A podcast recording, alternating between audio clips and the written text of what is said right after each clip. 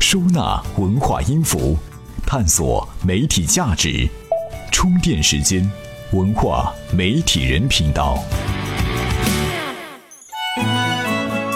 这里是充电时间文化媒体人频道，欢迎收听。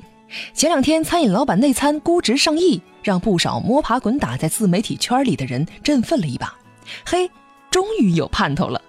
不过呢，我们今天不说成功的大号，就来聊聊身边只有几万粉丝的微信自媒体如何接单，早日变现。从甲方的角度来讲，他们怎样评判一个自媒体小号的价值，有什么样的标准？咨询过后，我们就来看一看一位正在和自媒体合作的甲方是怎么说的。每日必知。天猫为了双十一也是蛮拼的，要是卖家十号还没发货，就要付违约金了。天猫日前发布的双十一发货规则公告称，卖家必须在十号之内将大促当天的订单发出，否则必须向买家支付百分之三十的违约金。不过啊，这违约金只能以天猫积分的形式支付。马东和奇葩说的新公司成立了。九月十六号，由马东和奇葩说团队创立的米味传媒在北京成立。此前，爱奇艺曾宣布，首席内容官马东将于今年十月卸任，进入视频内容领域创业。社交软件啊，真会玩，花一美元可以看到消失的信息。九月十六号，主打阅后即焚的社交应用 Snapchat 为了创造新的营收，允许用户花零点九九美元查看当天已被删除的三条内容。Facebook 在中国有了合作伙伴。九月十五号，蓝色光标集团正式宣布成为 Facebook 的中国区广告代理商，代理品牌、游戏、电商、工具等行业的广告业务。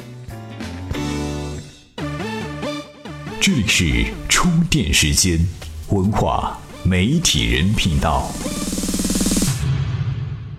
欢迎回来。先说几句题外话，熟悉我们的听众呢都知道，充电时间是旨在发现音频媒体新价值的音频内容服务商。我们有专栏精粹、TMT 创业者、营销方法论、进阶的 PM、文化媒体人、电商治愈系等系列节目。大家可以在各大网络平台搜索“充电时间”，找到我们的节目专辑，欢迎订阅收听。好了，接下来呢，我们就继续今天的话题。只有一万到十万粉丝的自媒体，甲方怎么看待它的价值？一个从事互联网金融的市场总监接受采访时说：“我们投放需求并不是笼统的看一下粉丝的数量，主要是自媒体的内容和气质是否和要推广的产品相关。我们比较喜欢自媒体小号，小号这个称呼也许不太准确，经济学里有个词儿叫长尾效应。”术业有专攻的小号自媒体应该叫长尾自媒体，在垂直领域，哪怕是有的公众号粉丝非常少，但是也聚集了一批非常精准的用户，它的价值还是非常大的。当被问到和相关自媒体的实际合作时，这位市场总监说：“和我们合作的一家关注女性的自媒体，粉丝数也不太多，但是给我们带来了三百多个有效的用户转入，挺出人意料的。”取得好的结果和自媒体本身的质量是分不开的。这个自媒体的内容是原创的，我们的气质调性也都在一个频道上，这也是要不要和小而精的自媒体合作的标准。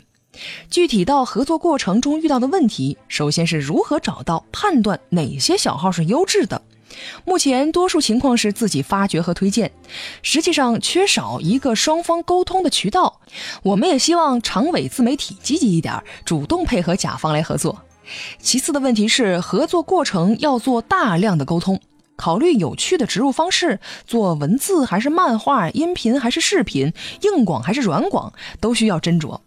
毕竟要伺候一批具有相同气质的人去电视台打个广告的方式，显然是行不通的。听了这位甲方的肺腑之言，自媒体从业者不妨审视一下自己的价值，也许你的金矿早就等着被挖了。从自媒体自身的角度来说，内容和服务是主要的方向。我们举一个例子参考一下：前段时间有个朋友去欧洲旅行，办理申根签证，前后查阅资料、看申根攻略、送材料到拿签证，前后花了一周多的时间，花了不到七百块钱。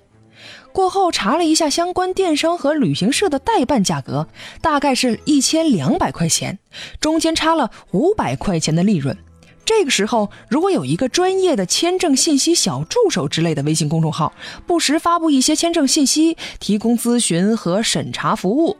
用户可能就愿意出一两百块钱，省下自己的时间，而且掌握了大量出国的人群，应该更能吸引旅行方面的广告商。今天的主要内容就是这样了。节目最后呢，分享一篇历史干货：五百年前地理大发现的时代，欧洲人描绘的中国地图是什么样子？这篇文章用八张地图和若干历史典故，描述了当时的欧洲人对中国的印象。您只要在充电时间的微信公众号后台回复“中国地图”四个字，就可以收到这篇文章了。欢迎大家关注我们的微信公众号“充电时间”，这是个长期掌握并收听充电时间系列节目的最佳方法。感谢收听，我们下期再见。怎么样关注我们的微信公众号呢？您在微信内搜索“充电时间”，就可以找到加 V 的我们了。关注后赶紧开始每日签到，积分可以兑换礼品哦。这里是充电时间，商业思维和行动智慧是我们共同的追求。